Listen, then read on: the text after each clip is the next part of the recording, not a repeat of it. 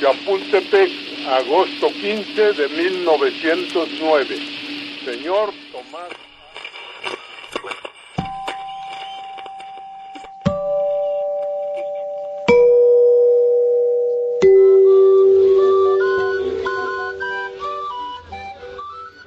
Hola, el siguiente podcast surge a partir de una grabación hecha a una transmisión de Facebook Live en la página de México en el Corazón. Soy Abraham Villedas y te invito a que te quedes para encontrarte con la historia, con el arte, con la arquitectura, para encontrarte con México en el corazón.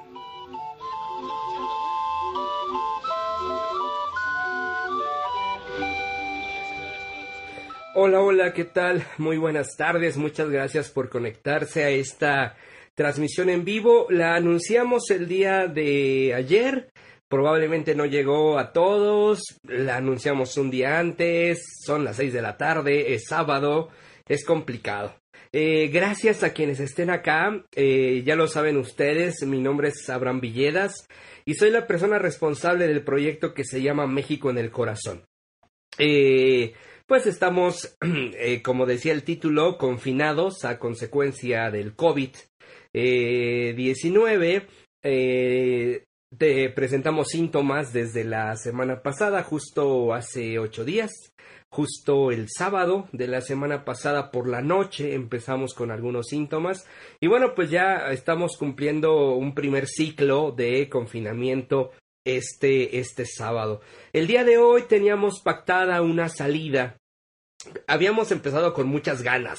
Este, habíamos empezado con muchas ganas el, el, el año, el año eh, laboral porque el día 2 de enero nos fuimos al Nevado de Toluca, anduvimos por allá en el Nevado, nos fuimos a Metepec con un grupito eh, de 30 personas y después, hace ocho días, empezamos con una visita guiada en el Museo del Banco de México. Un museo maravilloso. Ustedes no se tienen que perder la oportunidad de visitar el Museo del Banco de México. De verdad que el día que tengan la oportunidad de hacerlo, háganlo. Es una excelente actividad de forma individual, pero también grupal para visitar en familia, para visitar en pareja. Eh, pero no olviden que tienen que hacer sus uh, reservaciones a través de la página de internet del Museo del Banco de México. Tienen que sacar sus tickets con anticipación, no pueden llegar así como así e, y entrar al museo. Y bueno, tuvimos una maravillosa visita guiada la semana pasada y después también tuvimos la oportunidad de ir a comer por allá en grupo. Bueno, al final de cuentas, esa fue la última actividad que hicimos. Uh, después, eh, para el domingo, teníamos programada una visita al Museo del Palacio de las Bellas Artes. Desafortunadamente ya no se llevó a cabo. Esa visita al Palacio de las Bellas Artes la vamos a programar para el último domingo de este mes de, de enero. Entonces, bueno, estamos haciendo algunos ajustes al calendario. El día de hoy tocaba visitar el Museo Casa de León Trotsky. Al no poderlo hacer, fue que decidimos nosotros llevar a cabo este Facebook Live. Los invitamos, vamos a platicar de León Trotsky, compartan la transmisión, etiqueten a sus amigos, uh, no sé, eh, pregunten, hagan, hagan, hagan las preguntas pertinentes. Voy a tratar de no hacerlo tan largo porque al final de cuentas me sigue, me sigue costando un poco de trabajo la cuestión de la respiración. Uh, de repente cuando estoy hablando, lo noté ayer eh, en la transmisión que hicimos de forma eh, rápida, eh, me costaba trabajo el respirar, me sentía cierta cierta sofocación. Entonces digo, vamos a hacer que no, que no, no pase así. Los saludo, muchas gracias a quienes están conectados, déjenme ver. Está por acá Patricia, muchas gracias Patti, gracias por toda tu ayuda.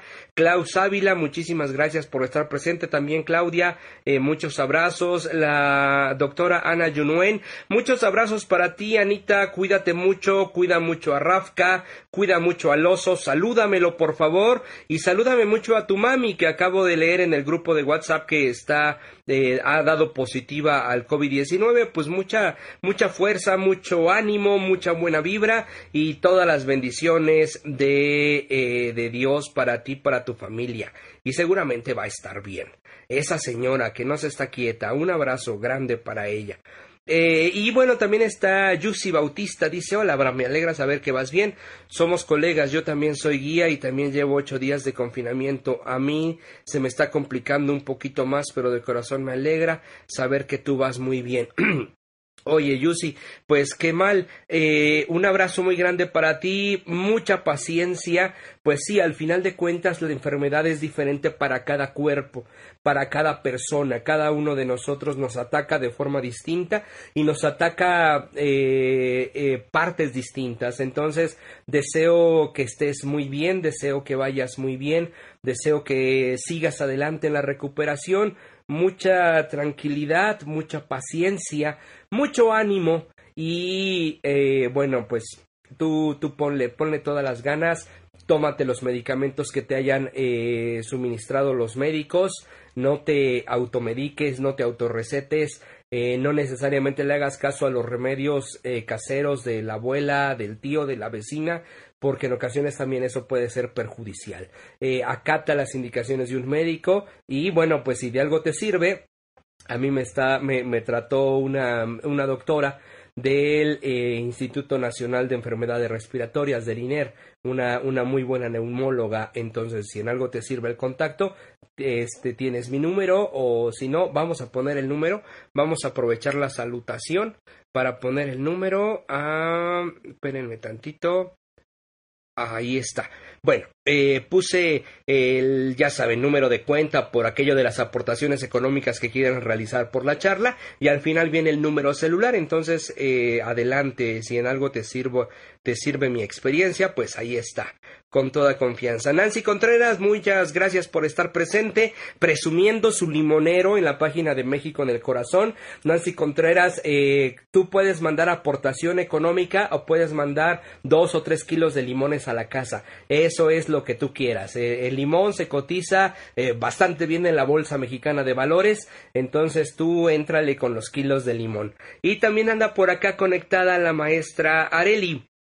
La maestra Areli, eh, más allá de que es, una gran maestra de educación especial, más allá de que es una gran eh, eh, activista del feminismo radical, es una gran amiga, la, la maestra Areli, y le mando un gran saludo, un, un, gran abrazo a ella y a su Rumi, que es como le llama a su novio, a su novio, esposo, pareja, no sé cuántas terminaciones o cuántos adjetivos pueda tener el Kevin, pero bueno, pues el Kevin fue quien le robó su corazón, pues tendría que llamarse Kevin, le robó el corazón a la maestra Areli, entonces le mando abrazos a ellos dos, eh, abrazos y besos. Eh, Elizabeth Reyes, me da gusto ver que está mejor. Pues sí, aquí andamos. Eh, aquí andamos. Les digo, no me quiero tardar muchísimo porque de repente sí como que me siento un poquito como que sí me canso, pues, por así decirlo. Pero bueno, el día de hoy, eh, y de hecho la maestra Areli iba a ser una de las personas invitadas eh, al Museo Casa de León Trotsky. Eh, bueno, de las participantes en el Museo León Trotsky. Ah, no teníamos muchas personas anotadas, eso es cierto, de hecho solamente habían tres. Ah, la maestra Areli, estaba también nuestra querida amiga Marisol y nuestra amiga también maestra Marta. Eh, bueno, al final de cuentas no se pudo realizar, pero por eso estamos acá. León Trotsky es un personaje muy importante para el siglo XX. Es un personaje que nos ayuda a comprender de alguna forma el comunismo, o por lo menos un tipo de comunismo, o por lo menos un tipo de socialismo. Eh, socialismo, comunismo, ¿qué significa esto? Muchas veces en la actualidad se dice que México atraviesa por un gobierno que tiene que ver con el socialismo. Eh, en realidad, aquellas personas que se pongan a estudiar un poco la política tanto interna como externa de nuestro país como la política económica, van a poder darse cuenta que México no sigue los caminos de ningún comunismo, los caminos de ningún socialismo para absolutamente nada. Aquella persona que se atreva a pensar que el gobierno mexicano actual es un gobierno de izquierda, bueno, pues no conoce o la política mexicana o no conoce la izquierda. Eh, el gobierno mexicano es un tanto ambiguo. El, gobierno mexicano lo podríamos catalogar un poquito como, el, como las críticas que se le hacían a Diego Rivera en los años 40, en los años 50, ¿no? Se decía que Diego Rivera pintaba con la izquierda y cobraba con la derecha. Más o menos así es el gobierno mexicano. El gobierno mexicano de la actualidad es un tanto ambiguo políticamente hablando. No es un gobierno socialista, no es un gobierno que nos encamine hacia el comunismo, que es una de las grandes banderas que de repente tiene cierta parte de la oposición, que tampoco existe una oposición en México en realidad. Eh, pero bueno, no estamos, no estamos aquí para hablar de eso, pero para que nos queden claros ciertos conceptos. Cuando nosotros hablamos de socialismo, cuando nosotros hablamos de comunismo, en realidad el comunismo es una antesala del socialismo. Para que nosotros lleguemos a un estadio de socialismo, tenemos que pasar por un periodo de comunismo. Es decir, tenemos que pasar por un periodo en el cual la basificación de la clase obrera mediante una revolución, mediante un movimiento armado, mediante un movimiento violento se apropie de los medios de producción y de esta manera apropiarse como tal de las posibilidades de la eh, elaboración de capital, de, de, bienes materiales y shalala, shalala, shalala. Pero hasta a través de un movimiento armado, de un movimiento violento. Por esa razón es que México, en tiempos de la posrevolución mexicana, por ahí de los años 20 y 30, se decía que México no podía ser un gobierno socialista. ¿Por qué razón? Porque México no había pasado por ciertos estadios. México prácticamente venía de un periodo Así habría que entenderlo llanamente. México venía de un periodo cuasi feudal, donde teníamos haciendas, donde teníamos pequeños gobiernos, donde teníamos pequeños feudos, pero México como nación no había creado como tal un paradigma capital. Entonces a México en los años 20, en los años 30, se le dice no puedes ser una nación socialista porque no has generado una importancia de rama de capital. No hay verdaderamente unos dueños del capital. No hay algo que se tenga que, eh, que, que tenga que apropiarse de él o la parte obrera. Entonces, tienes que seguir el derrotero de la historia, tienes que seguir el camino de la historia, ya pasaste por la parte feudal, ahora tienes que irte a la parte capital y posteriormente sí, acceder a la parte revolucionaria, llegar a la parte social y después terminar, eh, llegar a la parte del, del socialismo y terminar con la parte del comunismo. Seguir pues este camino, seguir este derrotero natural de la historia que te va a desembocar al final de cuentas en ese sentido.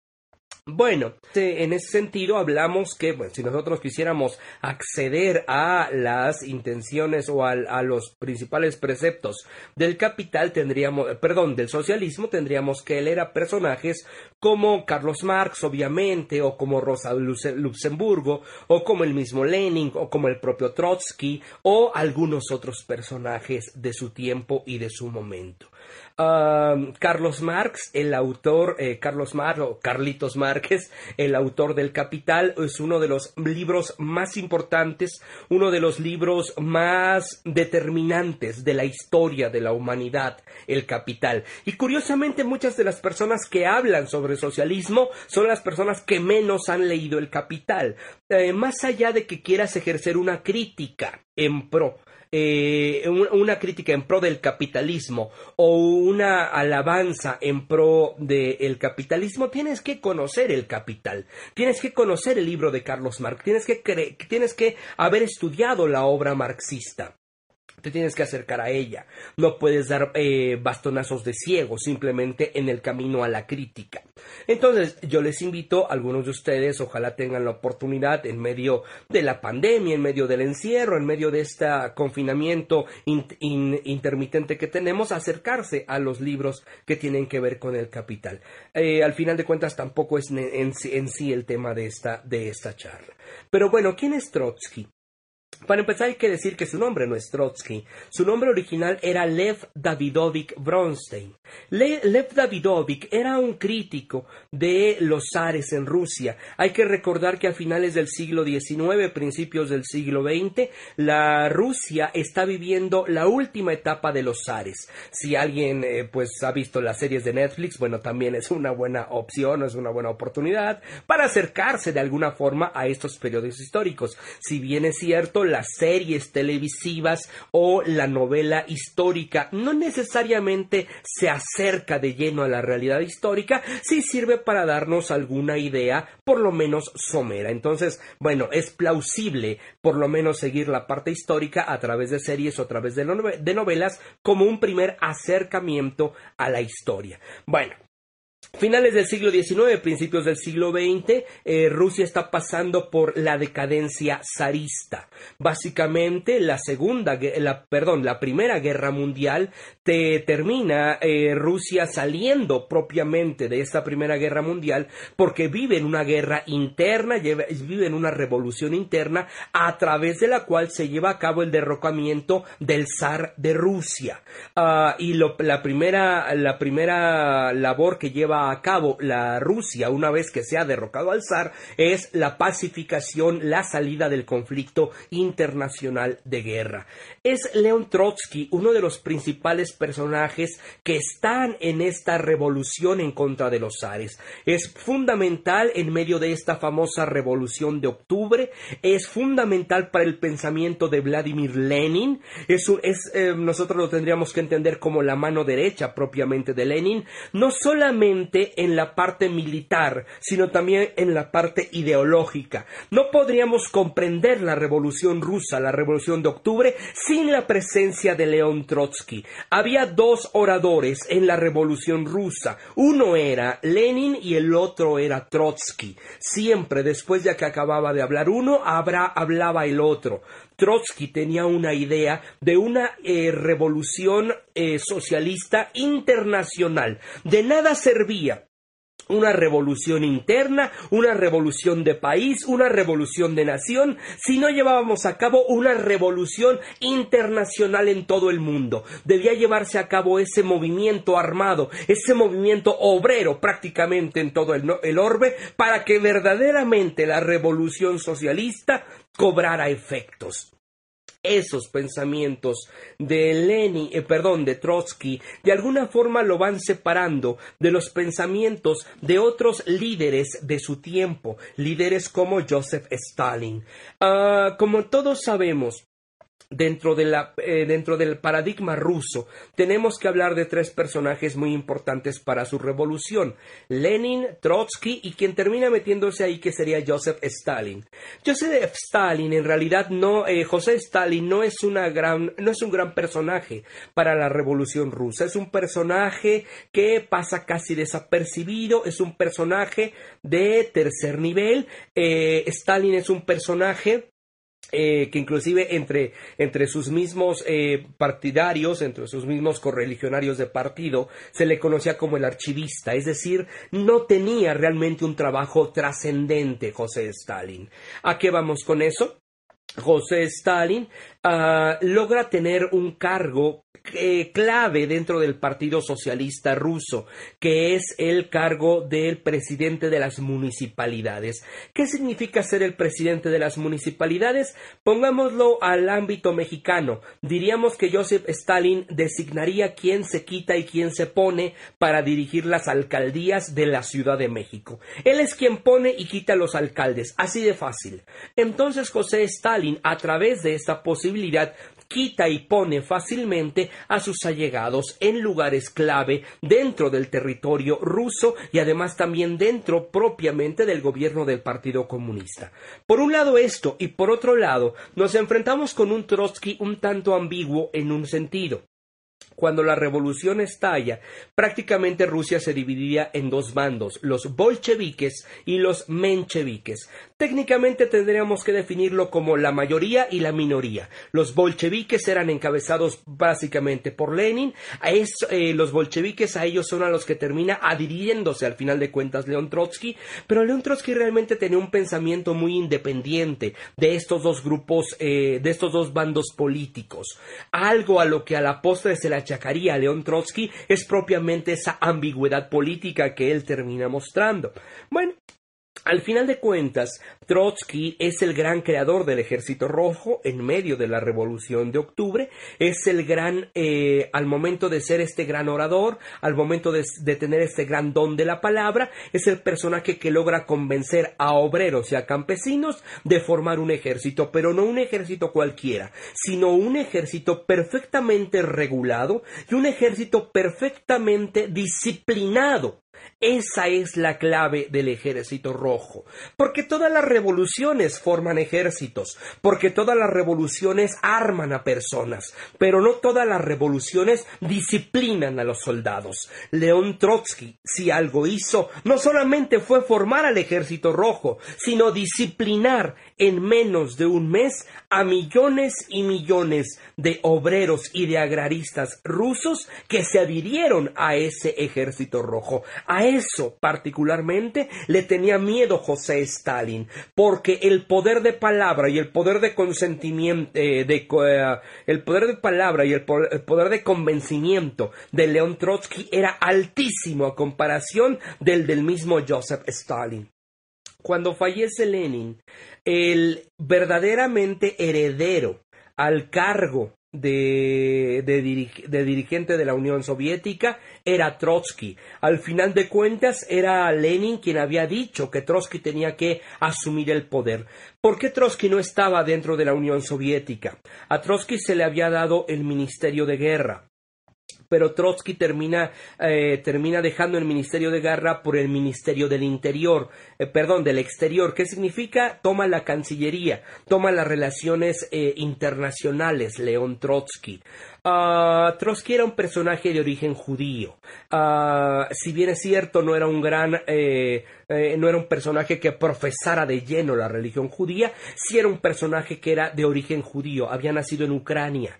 Uh, si bien es cierto, su padre tampoco le había inculcado como tal un gran seguimiento a la religión, no eran verdaderamente practicantes, sí al final de cuentas corría esa sangre judía sobre sus venas. Trotsky creía que esa sangre judía podía ser eh, y podía ir en prejuicio de sus ideales políticos en medio del partido bolchevique. Por esta razón él decide ser el ministro del Exterior. Cuando fallece Lenin, Trotsky no se encontraba dentro de la Unión Soviética y en aquel entonces no estamos hablando de noticias que sucedían como ahora en menos de un minuto, ya sabes lo que está pasando al otro lado del mundo. En aquel entonces Trotsky tarda mucho tiempo en enterarse de la muerte de, de Lenin. Cuando Trotsky regresa a la Unión Soviética se enfrenta con que ya han pasado algunas elecciones políticas y en esas elecciones políticas Joseph Stalin es el elegido para dirigir, para dirigir los bandos, eh, la parte política de la Unión Soviética. ¿Qué sucede en ese sentido? Trotsky se convertiría entonces en la oposición. Eh, Trotsky se convertiría en una verdadera crítica de izquierda a la izquierda de León Trotsky. Y Stalin desde ese momento empieza a sentir esa curiosa necesidad de asesinar a León Trotsky, porque sabe que el único personaje que le puede quitar al final de cuentas el poder es propiamente León Trotsky. A partir de este punto, León Trotsky tiene que empezar una suerte de itinerancia eh, mundial. Trotsky tiene que exiliarse de la Unión Soviética, Trotsky tiene que moverse hacia Noruega, se va hacia Francia y termina llegando hacia el continente americano. Aquí quiero hacer un pequeño paréntesis. Ah, tenemos poquito más de 20 personas eh, conectadas, se los agradezco muchísimo. Les agradezco muchísimo la presencia, principalmente a los ah, amantes de, de México, los, quienes pertenecen al grupo de WhatsApp Diamantes de México. Muchas gracias por estar acá. La misma Patti, la señora Anita, Jime seguramente debe de andar por ahí. Este, ¿quién más? Verónica que anda por acá. Son las fotos que alcanzo a mirar. Ah, gracias por ser parte del grupo de WhatsApp de Amantes de México. Si alguno de ustedes no sabe qué es eso, bueno, pues tenemos un grupo de WhatsApp donde eh, comunicamos las actividades que vamos teniendo en México en el corazón de forma directa, clara y a veces un tanto este, divertida. Ah, si, alguien, si alguien quisiera ser parte del grupo de WhatsApp de Amantes de México, con toda confianza puede, eh, puede eh, mandar un mensaje privado y los metemos al grupo de, de, WhatsApp de México en el corazón. Les agradezco particularmente a ellos porque desde la semana pasada han hecho una colecta eh, económica para ayudarme a mí, para ayudar a México en el corazón, en el sentido pues de dejamos de trabajar por la enfermedad, las consultas médicas, los medicamentos y los estudios que se vienen, eh, que por cierto ya tenemos la consulta para la tomografía la próxima semana, eh, pues ellos nos han aportado económicamente. Entonces, muchísimas gracias a los amantes de México y a los que no son parte del grupo de amantes de México y que quisieran hacer una aportación económica a México en el corazón, se los vamos a agradecer muchísimo. Si bien es cierto que tenemos por ahí, este, no sé, Facebook nos permite como regalar estrellas y cosas por el estilo. Para nosotros siempre es mucho más fácil el dinero contante y sonante que se deposita a la página, eh, a, la, a la cuenta de BBVA. Entonces, si alguno de ustedes tiene la oportunidad de apoyar económicamente a México en el corazón, pues se los vamos a agradecer. Y reitero el número de cuenta de José Abraham Villedas Martínez, número de cuenta, número de tarjeta y la clave interbancaria. Si alguien quiere ayudar, pues eh, que Dios les multiplique, que Dios les bendiga, que Dios les ayude y aquí vamos a estar pues trabajando. Porque les recuerdo, si no lo sabían, mañana tendremos un Facebook Live con el tema de Carlota. Porque este 19 de enero Carlota de Bélgica, la emperatriz de México, cumple un año más de fallecida. Entonces México en el corazón no lo va a poder, no lo va a dejar eh, de largo y vamos a hacer un Facebook Live el día de mañana a las 6 de la tarde con el tema de la emperatriz Carlota. Pero bueno, sigamos hablando. Eh, había olvidado decir una cosa. Y es que León Trotsky, la manera en la que él cambia, eh, cambia el nombre. Habíamos dicho que su nombre original es Lev Davidovich Bronstein. Bueno, este Lev Davidovich originalmente estuvo preso desde muy joven, apenas a los 18 años de edad, fue encarcelado en Siberia. Eh, cuando él está encarcelado en Siberia, imaginen ustedes el frío atroz, imaginen ustedes el hambre, imaginen ustedes el miedo prácticamente por estar casi a punto de morir. Eh, Lev Davidovich empieza a platicar con su guardia de seguridad y empieza a convencer al guardia de seguridad de los preceptos revolucionarios que en ese momento Lev Davidovich está encabezando. Lev Davidovich termina convenciendo a su carcelero de que le ayude a escapar para que al final de cuentas se lleve a cabo esta revolución. Ese carcelero que le ayuda a salirse de la prisión se llamaba León Trotsky. Por esa razón, Lev Davidovich termina al final de cuentas eh, adoptando el nombre de León Trotsky como agradecimiento a aquel personaje que había dado eh, le había dado la posibilidad de salir de la prisión. Es por esa, es por esa la razón por la cual Lev Davidovich toma el nombre de León Trotsky. Eh, muchas gracias a, Sugar eh, Dol Fernández, dice que ya se mochó y que por acá anda muy bien. Este Trinidad Flores dice ya me moché también. Bueno, dice ya deposité. Muchas gracias. Leticia, no te preocupes, acá estamos. Lo, importante, eh, lo importante es estar, eh, querida Leticia. Siempre se los hemos dicho. Ah, habrá Habrá tiempos en los cuales alguien pueda donar y habrá tiempos en los cuales alguien no pueda donar. Y esta plática es Facebook Live, es en vivo y es para todos, para que todos la puedan escuchar. Somos 19, ojalá que fuéramos 40, 50, 60, 100, ojalá que fuéramos muchos más. Eh, que la parte de la donación no sea una excusa para no estar. Si nos gusta la historia, estemos. Habrá un momento en el cual eh, se pueda mochar uno, pueda ir a los viajes, eh, pueda compartir, se pueden meter a la página de México en el corazón y dejar un comentario, o sea, pueden hacer muchas cosas para apoyar el movimiento de México en el corazón, no nada más con dinero. Entonces no te preocupes, tú síguele. Comparte la transmisión, eso sí, con, con alguien más, para que alguien más la vea. Miren, ya tengo canas. No puede ser. Eh, no tengo pelo y tengo canas. Pero bueno, en fin, eh, es lo que hay. Y gracias a los que han mandado aportación económica, que Dios les dé más y que Dios les multiplique, sobre todo en salud en estos tiempos.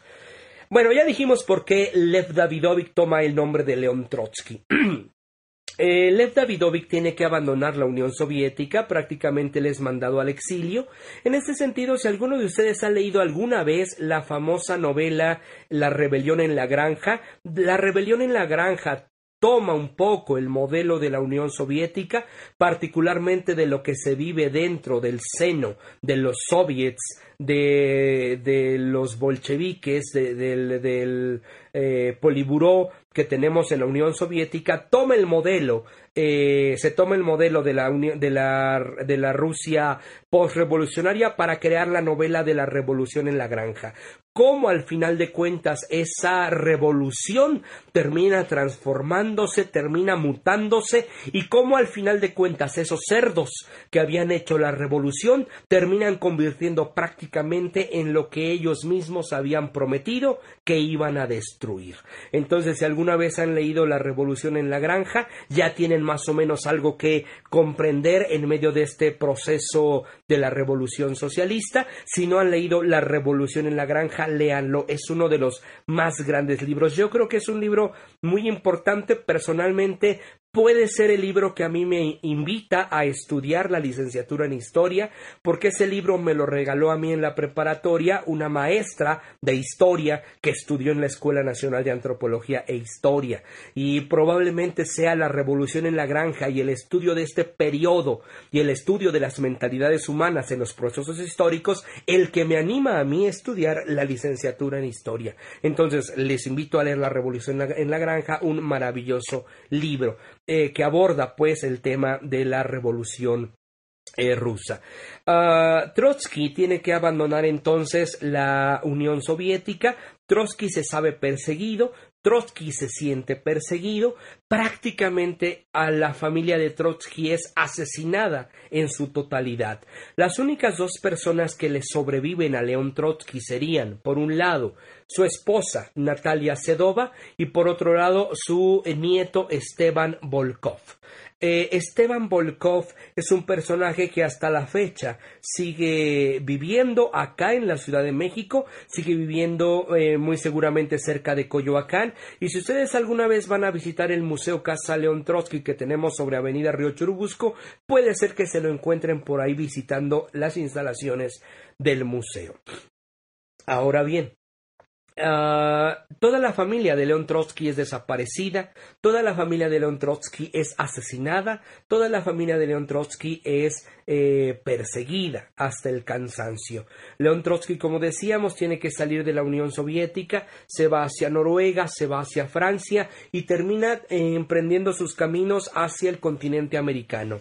Ahí a quien le pide asilo político en el continente, en Estados Unidos, es propiamente a quien nosotros podemos encontrar es a quien nosotros podemos ver eh, al presidente Roosevelt. Eh, Trotsky le pide asilo político al presidente Roosevelt. Roosevelt le dice que no, por una razón muy clara. Roosevelt no quiere tener problemas con la Unión Soviética. Roosevelt le niega el asilo político a León Trotsky y sería Diego Rivera, estando en Nueva York, quien se entera que León Trotsky ha sido rechazado del asilo político en los Estados Unidos y Diego Rivera le telefonea a Frida Kahlo para pedirle que hable directamente con el presidente Lázaro Cárdenas para que se le brinde el asilo político a Trotsky. Es así como, al final de cuentas, Frida Kahlo se traslada de la Ciudad de México a Zacatecas, donde Lázaro Cárdenas estaba haciendo reparto agrario. Frida Kahlo habla directamente con Cárdenas y Cárdenas le dice a Frida que sí, que puede recibir a León Trotsky solamente con, una, con, dos condiciones, que deje, de hacer, eh, que deje de hacer vida política y que no se meta en la política interna de nuestro país. Tiempo después, Lázaro Cárdenas declararía no recibió a León Trotsky por los pensamientos políticos de Trotsky. Lázaro Cárdenas le abre las puertas a León Trotsky por los pensamientos políticos de Lázaro Cárdenas. Hay que recordar que el gobierno de Lázaro Cárdenas es un gobierno que le abre las puertas a los exiliados, por ejemplo, de la Guerra Civil Española, los famosos niños del Tata Cárdenas que llegan propiamente a nuestro país en tiempo de aquel movimiento armado en España. Bueno, Trotsky, recibido en México, desembarca en el puerto de Tampico en 1937, lo recibe directamente Frida Kahlo, desembarca junto con su esposa Natalia, tiempo después le alcanzaría Esteban Volkov a este lugar. Y al final de cuentas, ah, esto nos va a dar ah, uno de los momentos eh, eh, chismográficos más importantes de México, porque de todos es sabida la relación amorosa que mantuvieron en su momento León Trotsky y Frida Kahlo. Para cuando Frida recibe a León Trotsky en la Casa Azul, Frida y Diego estaban eh, un tanto distanciados. Eh, Diego Rivera se encontraba en Estados Unidos haciendo algunos trabajos. Frida Kahlo estaba viviendo directamente en la Casa Azul y la casa que ocupaba en México Diego Rivera era el estudio de San Ángel. Ah, León Trotsky llega a vivir a la Casa Azul, se hacen algunas mejoras a la Casa Azul. Si ustedes hasta la fecha van a visitar la Casa Azul, van a poder apreciar que las bardas que delimitan la construcción con la calle están hasta cierto punto, diríamos, eh, ¿cómo se dice?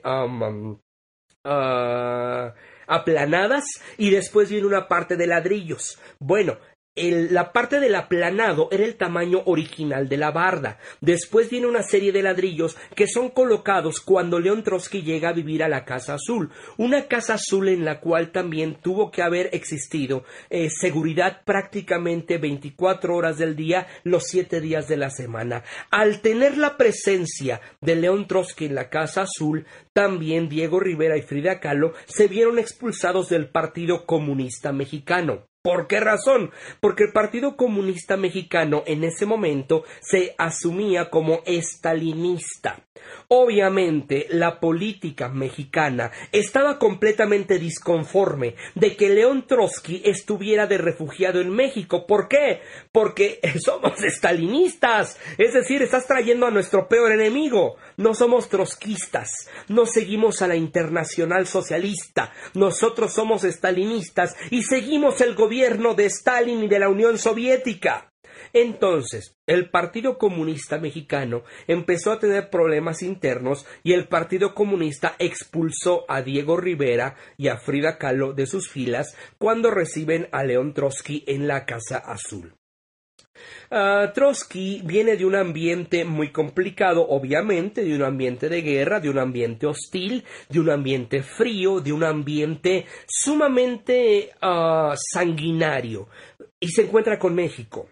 México es un lugar maravilloso para Trotsky en cuanto a su calidad y en cuanto a su calidez. La gente que le recibe en México le hace a Trotsky vivir una vida completamente distinta a la que él y Natalia habían disfrutado en la Unión Soviética o habían vivido, porque dudo que hayan disfrutado parte de aquella vida. Uh, Coyoacán se convierte en un gran oasis para la vida de León Trotsky. León Trotsky empieza a escribir, eh, perdón, bueno, eh, León Trotsky sigue escribiendo. León Trotsky está en un, en un paraíso terrenal, ah, se sabe perseguido, se siente perseguido, y también llegará un momento en el cual Trotsky se sabe perseguido no solamente por eh, Joseph Stalin, sino también por Adolfo Hitler, porque hay que recordar que antes de que estalle la Segunda Guerra Mundial, la Unión Soviética junto con Alemania llevan a cabo la firma del Tratado eh, ruso-germánico. Ese tratado de no agresión entre la Alemania nazi y la Rusia de eh, Joseph Stalin también hizo a León Trotsky un enemigo directamente de Alemania. Entonces, tenía dos grandes enemigos de los cuales ocultarse, Adolfo Hitler y Joseph Stalin. Sabía que ahora no solamente era enemigo directamente del socialismo, sino también del nazismo, porque en este momento también a León Trotsky se le va a etiquetar como un gran traidor a la revolución, y si ustedes leen algunos posts en Internet, algunos blogs personales que hay en Internet, van a encontrar argumentos de personas que dicen que León Trotsky es un traidor a la revolución rusa, cuando realmente, a mi entender, León Trotsky es una de las mentes más claras que tenemos en cuanto a socialismo se refiere. Pero ¿qué pasa con esto? León Trotsky es etiquetado. Al, al ser eh, al, irse de la Unión Soviética es, etiquetado como aliado del imperialismo. El, el imperialismo norteamericano el, el imperialismo yanqui. Ah, hay que recordar también que los grandes seguidores de León Trotsky en ese momento son norteamericanos. El mismo Partido Comunista norteamericano es trotskista avala la bandera de la inter Internacional Revolucionaria y es el Partido Comunista quien financia la estancia de León Trotsky en México.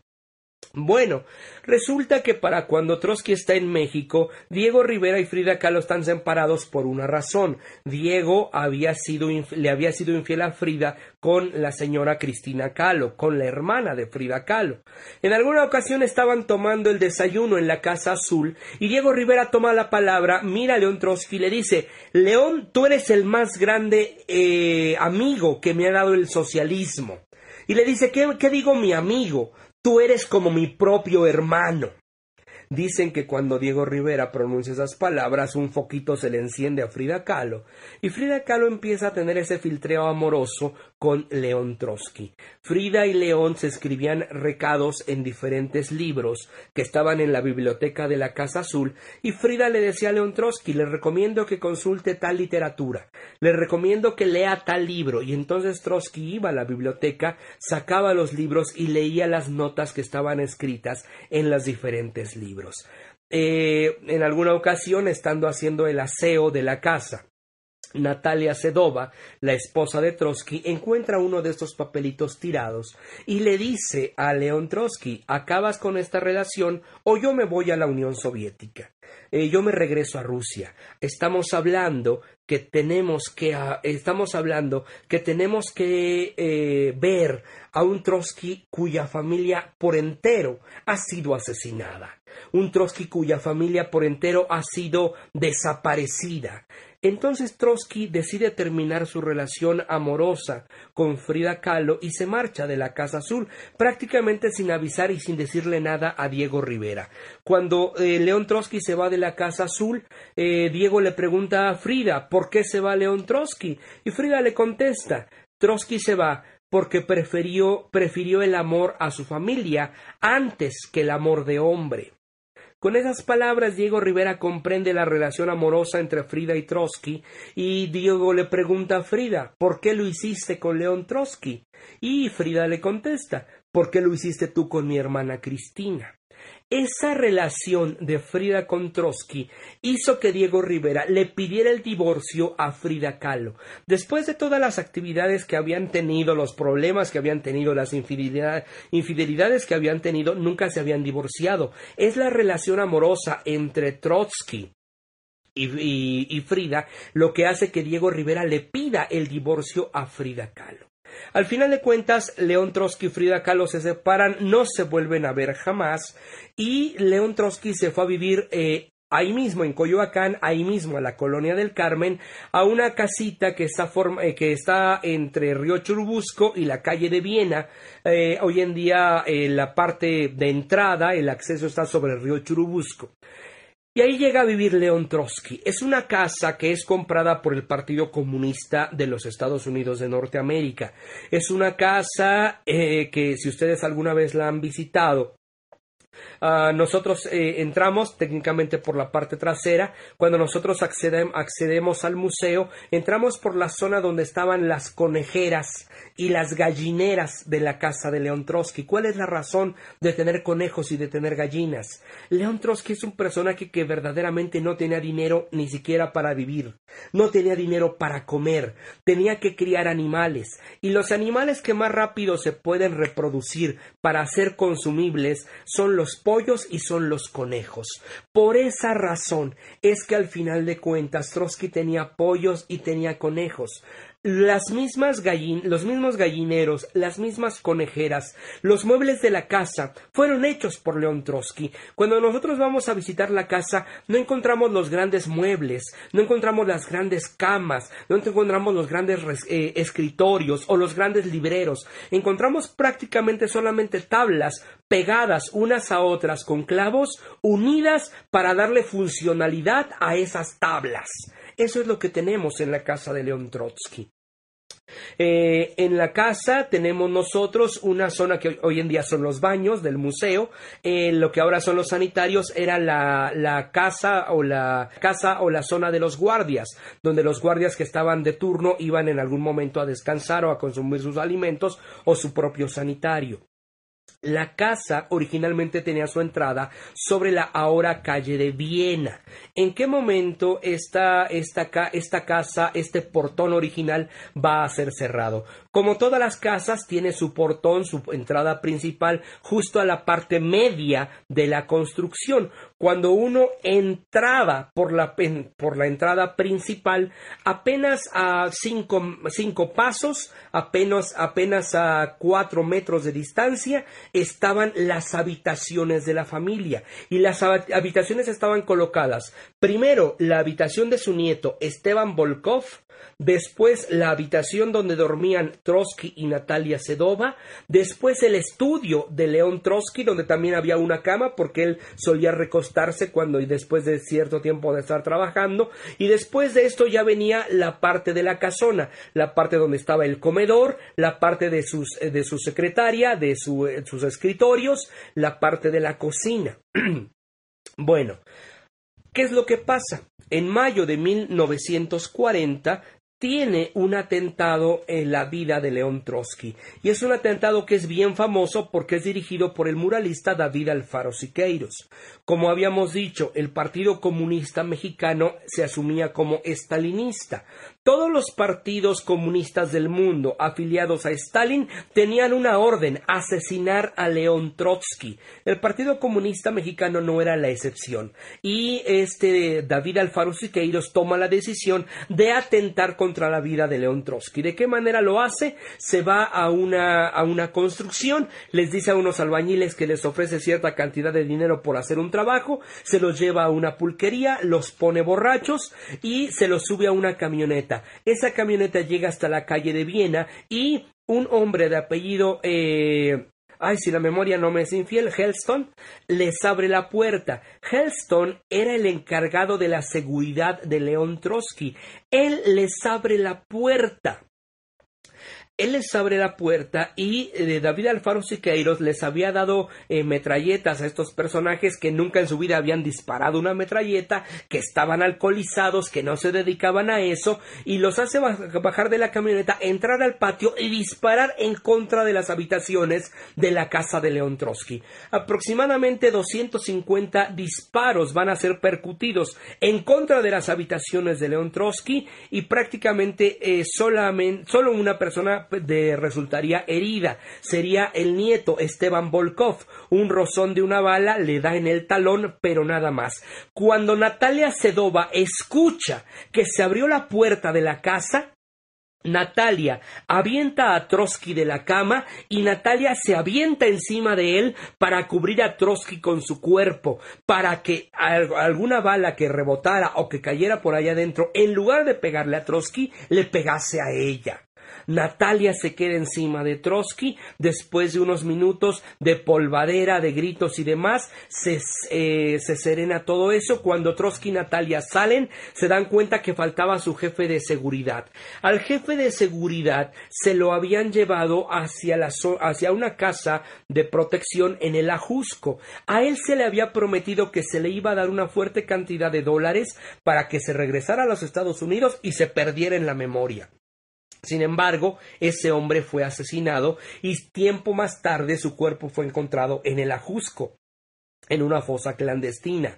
Eh, David Alfaro Siqueiros salió de México, le ayudó a escapar del país este el poeta chileno Pablo Neruda. Pablo Neruda era embajador de buena voluntad en México por parte de Chile y Pablo Neruda le ayuda a escapar a David Alfaro Siqueiros hacia Chile después de ese atentado. Después de ese atentado, Trotsky terminaría clausurando esa entrada principal de la casa, abriría una puerta más hacia la parte izquierda que hasta la fecha sigue existiendo un pequeño módulo audiovisual que hoy tenemos en el Museo León Trotsky, sería prácticamente la entrada y Trotsky mandaría a alzar las bardas de la casona y se convertiría ya en una auténtica fortaleza. Si bien es cierto, la casa a la que llega a vivir León Trotsky ya desde antes parecía una pequeña fortaleza, porque esa era una casa que en Coyoacán le perteneció a la familia Turati. Tal vez ustedes andando en el centro histórico se han encontrado una óptica que se llama así, Turati. Bueno, la familia Turati tenía su primera óptica ahí en Coyoacán y en tiempos de la Revolución Mexicana hicieron algunas mejoras en las mirillas a los rifles del ejército constitucionalista de Venustiano Carranza. Como era una suerte de laboratorio eh, armamentístico de la Revolución Mexicana, tenía un par de torres de vigilancia en las esquinas. Si ustedes el día que anden por ahí en Coyoacán, pasan cerquita de la casa León Trotsky, pueden apreciar que en una de las esquinas hay un, eh, un objeto, un águila de bronce con las, águilas con las alas extendidas. Esa águila de bronce la regala a la familia Turati el presidente Venustiano Carranza como reconocimiento, como agradecimiento por sus trabajos a las mejoras de los rifles del ejército constitucionalista. Entonces la, casa de alguna forma ya tenía esa, esa esa, perspectiva, pero al final de cuentas termina dándosela por completo León Trotsky. ¿Por qué? Porque él manda a tapiar las ventanas, algunas las cubre en su totalidad, algunas apenas hacia la mitad, el balcón que estaba en la esquina de la calle de Viena y de Morelos es cubierto por completo desde el piso hasta el techo de ladrillos y es ahí donde se queda encerrado León Trotsky. Él seguía trabajando día a día. Eh, si ustedes van a visitar la casa León Trotsky pueden encontrar una grabadora de voz marca Edison, que ocupaba una suerte de rollos de cera. Él agarraba un micrófono, empezaba a hablar y los rollos de cera se iban grabando. De esta manera su secretaria posteriormente tomaba esos rollos de cera, los eh, escuchaba e iba transcribiendo lo que León Trotsky había previamente grabado la secretaria de Trotsky, se convierte en una parte fundamental al momento del asesinato de León. ¿Por qué? Porque su secretaria de nombre Ruth tenía una hermana que vivía en Francia. Esta hermana que vivía en Francia se había enredado amorosamente con un hombre que se llamaba Ramón Mercader. Ramón Mercader era partidario del estalinismo, no solamente Ramón Mercader, la madre de Ramón Mercader era partidaria del estalinismo. Ah, ella decía la madre de Ramón Mercader decía, yo probablemente no pueda construir nada por el socialismo, pero destruiré todo por el socialismo. Entonces, bueno, nos habla de, nos habla de cierta parte fanática dentro del pensamiento de la mujer. Ah, al final de cuentas, al final de cuentas, déjenme hacer un comercial, déjenme ver la hora como que me estoy como que me estoy quedando un poquito ronco. Este esta Beatriz desde Arizona me decía que la transmisión se estaba pausando. Espero que ya no sea así. Por lo menos a mí no se me ha pausado en ningún momento, ¿eh? eh pero bueno, ahí, ahí tú me dirás, eh, Beatriz, tú disculparás la mala conexión de los mexicanos. Y un comentario más que se había colocado acá a Marta Zucker, de excelente programa, dice, pues gracias Marta, no sé si sigas todavía presente por acá, pero muchas gracias a ti por tus palabras. Ah, me parece que anda por acá también eh, Francisco, eh, le mando un abrazo muy muy grande a, Frank, ojalá que nos veamos muy prontito, eh, ojalá que nos volvamos a encontrar muy pronto en las visitas guiadas. Por lo pronto, si todo marcha bien, el próximo viernes yo tendré el alta médica y el sábado ya tendremos una visita al Museo Sumaya. Entonces, bueno, eh, por ahí yo tengo muy cerquita el modem. Eh, ah, por ahí vigilen la conexión de ustedes. Ah, por favorcito. Pero bueno, eh, gracias por estar presentes. Hemos sido 20, 21, 19 personas. Para mí está bien. para mí hablar con más de cuatro personas es ya muy interesante. Eh, bueno, hablar entre comillas, ¿no? Porque nada más estoy hablando yo solo y ustedes están del otro lado, pero yo sé que me ponen atención. Entonces, muchas gracias, gracias por estar presentes. Les recuerdo, mañana a las seis de la tarde, el tema sobre Carlota de Bélgica en un aniversario luctuoso más de la emperatriz de México. Mañana no se lo pierdan, va a estar bueno. Ah, dicen que yo tengo dos grandes amores y las dos están locas. Una se llama Frida Kahlo y la otra se llama Carlota de Bélgica. Entonces, eh, ojalá que mañana puedan estar para platicar de, la emperatriz Carlota. Eh, reitero, ah, volví a colocar ahí el número de cuenta. Si alguien puede mocharse, adelante. Si alguien no puede mocharse, no hay mayor problema. Están invitados hoy y están invitados mañana. La manera en que nos pueden ayudar quienes no tienen lanita para aportar, compartan a México en el corazón, compartan la transmisión con sus amigos, con su, en su muro particular, Ah, en sus, eh, con sus amigos, con sus parientes, con su esposo, con su esposa, con su novio, con su novia, compartan la transmisión. Y ahí México en el corazón, la página de Facebook, hay una parte que dice eh, recomendaciones. Y usted le pican ahí y te va a aparecer, recomiendas a México en el corazón y ya le pueden escribir, sí, recomiendo a México en el corazón, porque aunque están enfermos de COVID, siguen trabajando, o no sé, cualquier cosa.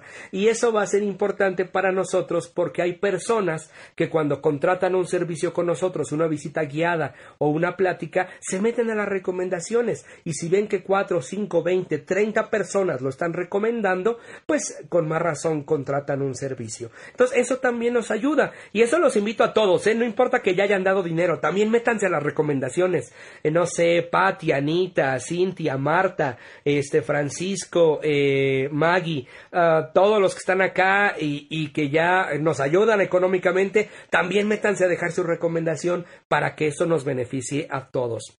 Ahí anda la doctora Cintia. Si alguien tiene un caballo y está enfermito, la doctora Cintia es doctora de caballos, médica veterinaria, zootecnista, especialista en caballos. Digo, no sé cuántas personas tengan caballos hoy en día, pero este, si conocen a una, ahí está la doctora Cintia. Ah, aquí también recomendamos el trabajo de los amigos. bueno, este... Eh, dice Verónica Apreciado, eres una enciclopedia andando cuando se trata de la historia de México. Ya te compartí con muchas personas, espero un día ir a una visita guiada por ti. Ojalá que sí, Verónica, con muchas, con muchas ganas. Eh, créeme que no, no soy una enciclopedia con patas, a veces nos fallan algunas cosas, pero tratamos de echarle ganas, que eso es lo importante. Tratamos de ponerle este eh, pasión eh, eh habrá quien sepa más, pero no habrá quien tenga más pasión por lo que hago. Entonces eso es importante, la pasión es la clave. Pero bueno, vamos, eh, vamos avanzando para terminar, para cerrar el tema. Ah, Ramón Mercader, estando en, en Francia, ah, pues empieza esta, relación amorosa con la hermana de, con la hermana de, de Ruth, de la secretaria particular de León Trotsky. Se le ilumina la vida a Ramón Mercader cuando a su novia le dice, ¿sabes qué? Que me está diciendo mi hermana que vaya a México para ayudarle con algunos trabajos que tiene atrasados. Y le pregunta a Ramón Mercader, bueno, ¿qué hace tu hermana? Y ella le dice, es secretaria de un exiliado que vive en México, de un exiliado ruso. Ramón Mercader no necesita escuchar más. Ramón Mercader sabe que la persona exiliada en México de Rusia es León Trotsky. Y Ramón Mercader le dice, no, pues vamos, yo te acompaño mi vida. Ramón Mercader se estaba haciendo pasar por un reportero por un reportero de deportes. Ramón Mercader decía que no le importaba la, política, que no le interesaba absolutamente nada. Ramón Mercader ah, decide venirse a México junto con su novia conoce a León Trotsky, conoce a Natalia Sedova, conoce a Esteban Volkov. Y Ramón Mercader es un personaje que se empieza a infiltrar, infiltrar perdón, poco a poco dentro del organigrama de Trotsky empieza a hacer amistad con los guardias de seguridad, empieza a conocer perfectamente la rutina dentro de la casa, empieza a conocer la rutina de la familia. Ramón Mercader es un personaje que inclusive llevaba a jugar fútbol a Esteban Volkov, se lo llevaba a pescar a Río Churubusco, se iban a caminar juntos en familia. Ramón Mercader era un personaje que no había mostrado interés alguno por conocer en realidad a León Trotsky. Así que a nadie le, le llamaba la atención que Ramón Mercader, nadie, por, a nadie le cabía en la cabeza que Ramón Mercader quisiera atentar contra la vida de León Trotsky. Al final de cuentas, Ramón Mercader, después de eh, cierto tiempo de estar, por así decirlo, tanteando el terreno, quiere conocer a León Trotsky y lo pide porque dice que en su trabajo le habían pedido un artículo político y quería que León Trotsky se lo revisara. Ah, él acepta, Trotsky acepta recibir a Ramón Mercader y la tarde del 20 de agosto de 1940, tres meses después del primer atentado a cargo de David Alfaro Siqueiros, Ramón Mercader entra a la casa de Trotsky con una gabardina, eh, con una gabardina para la época de lluvia, en la cual traía escondido el famoso piolet. En la cintura traía una pistola y cosida, cosida a la manga de la camisa traía una daga. Al final de cuentas, Ramón Mercader ya no pasaba por los filtros de vigilancia, ya no se le, eh, ya no se le, eh, se le cuidaba qué traía, si llevaba armas o no llevaba armas. Sí sobresalía el piolet en la gabardina, pero a los guardias de seguridad no se les hizo extraño, porque Ramón Mercader era un personaje que en ocasiones se iba a caminatas, en ocasiones se iba a escala inusual. Perdón, ahora sí se me fue la onda, pero ya llegué. Ramón Mercader eh, se coloca hacia las espaldas de, de León Trotsky Trotsky se encuentra sentado, se encuentra leyendo el artículo eh, periodístico que le ha colocado Ramón Mercader y mientras Trotsky está leyendo, Ramón Mercader saca de la gabardina aquel piolet y le da el golpe en la cabeza a León Trotsky. La herida aproximadamente de 10 centímetros de profundidad que León Trotsky recibe en la parte trasera del cráneo no mata instantáneamente a Trotsky. Ramón Mercader se sorprende de la fortaleza de León Trotsky, porque Trotsky suelta un grito espeluznante, que es lo que alerta a los guardias de seguridad, pero Trotsky se le va encima a Ramón Mercader. Ramón Mercader trata de sacar la pistola que trae en la cintura, pero Trotsky se lo impide. Trotsky empieza a forcejear con él, con él caen al piso, Trotsky completamente bañado en sangre. Cuando llegan los guardias de seguridad, ven a Trotsky completamente ensangrentado, ven a Ramón Mercader en el piso y se le van encima a Ramón Mercader y lo empiezan a moler a golpes. Trotsky todavía se levanta y separa a los guardias de seguridad les dice no lo maten. Nos tiene que decir quién lo mandó, no lo maten. Trotsky es conducido a un hospital de la Cruz Verde Mexicana, donde ahora se encuentra la calle de Revillagigedo, el actual museo de la policía de la Ciudad de México. En esa Cruz, Verde es atendido por el famoso médico Rubén Leñero. Rubén Leñero interviene a León Trotsky, le drena toda la, la hemorragia que tenía y al final de cuentas Trotsky termina muriendo casi 24 horas después de haber recibido aquel golpe en la cabeza el 21 de agosto de 1940.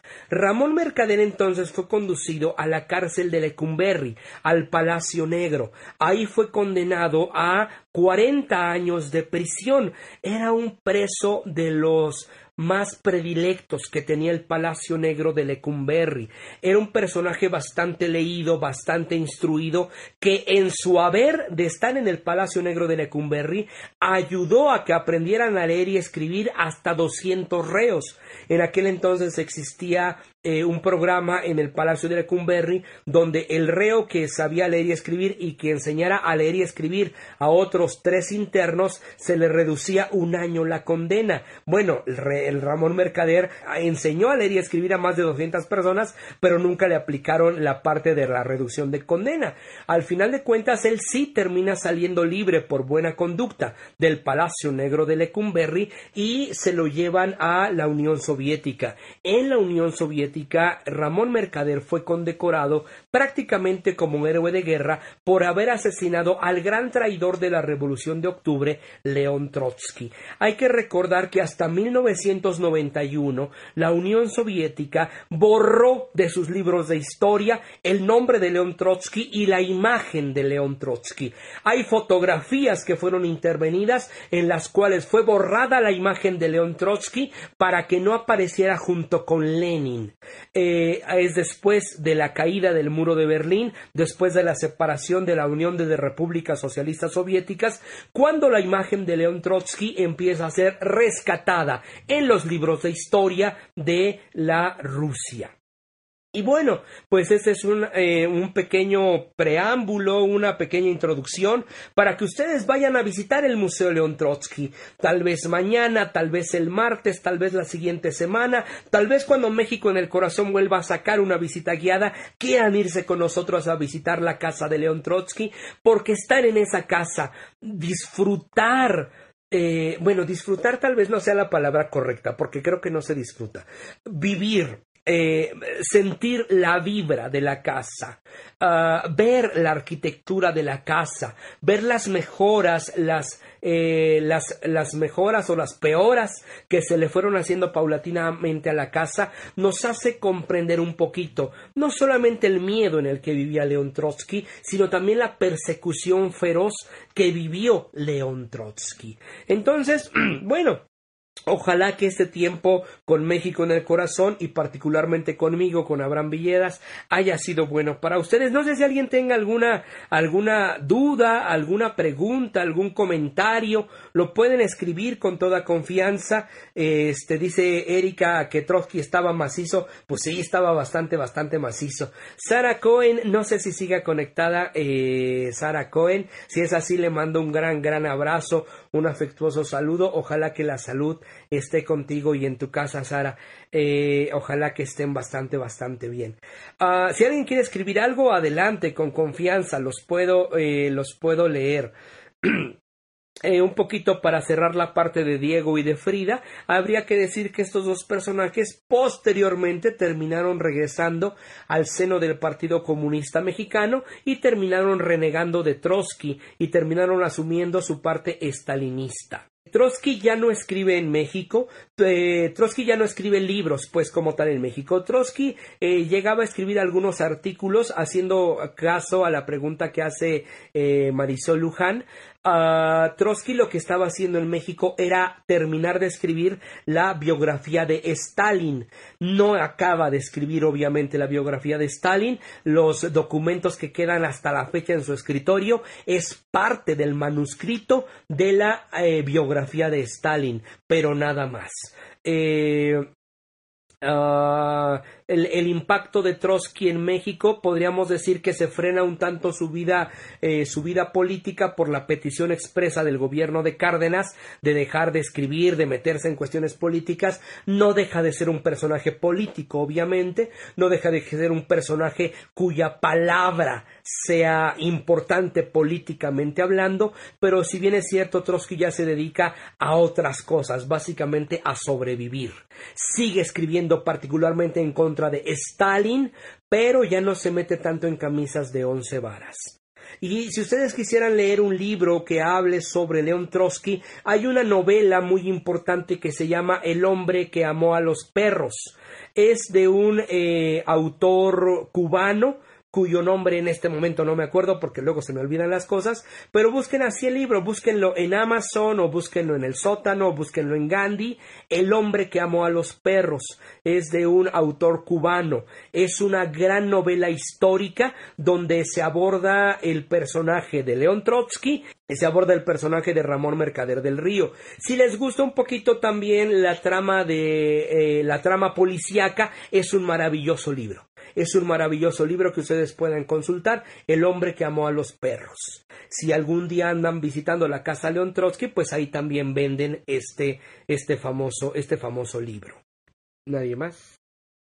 Nadie más dijo yo, entonces les comento yo. Reitero, el número de cuenta de México en el Corazón, si quieren echar la mano, si quieren apoyar, será muy bienvenido. Si no, ya les dije cómo pueden apoyar. Y pueden apoyar todos, ¿eh? Todos los que están presentes pueden colocar su recomendación en la página de México en el Corazón. Si les gusta nuestro contenido, compártanlo. Con que lo compartan con una persona es más que suficiente. Y después esa una persona lo compartirá con alguien más y así nos iremos, como chismes de comadre, como como chismes de lavadero, de boca en boca, eh, nos iremos regando como la pólvora. Entonces, bueno, pues yo soy Abraham Villedas, les agradezco muchísimo estar presente, estar presentes este día, ya son poquito más de las siete de la noche, Empezamos a las seis de la tarde y bueno, pues les agradezco su presencia. El día de mañana los espero para platicar un poquito sobre la emperatriz Carlota, sobre el Segundo Imperio y sobre Maximiliano, para conmemorar un aniversario más de la muerte de la emperatriz. Muchas gracias. El tema de hoy fue el Museo Casa León Trotsky. Espero que haya sido de su agrado. Recibo comentarios, impugnaciones, quejas tanto en esta, en esta parte del en vivo como en el WhatsApp personal con toda confianza. Eh, muchas gracias, Rafka. Te mando un abrazo muy grande. Eh, qué bueno que recibiste bien la vacuna, que todo está bien contigo. Apapacha a tu abuelita. Y, y, cuídala, y cuídala, y cuídala mucho, por favor. Trinidad Flores nos ha ayudado, acá nos dice Leonardo Padura. Perfecto, muchísimas gracias Trinidad Flores, gracias, gracias. Por eso me gusta la gente de México en el corazón, porque son así rápidos y son efectivos. Leonardo Padura, ojalá tengan la oportunidad de consultar el libro y nos estamos viendo el día de mañana. Muchas gracias, cuídense mucho y también la próxima semana, eh, porque continuaremos con el tema de los villanos que nos dieron patria. Entonces, gracias a ustedes, cuídense mucho, soy Abraham Villedas, esto es México en el Corazón y bye bye, cuídense mucho. De don Francisco Madero, la noche del 18 de julio de 1911, en el Palacio Municipal, en la ciudad de Puebla, soldados de la República. Me dirijo a todos, a los que formaron música ligada a su recuerdo.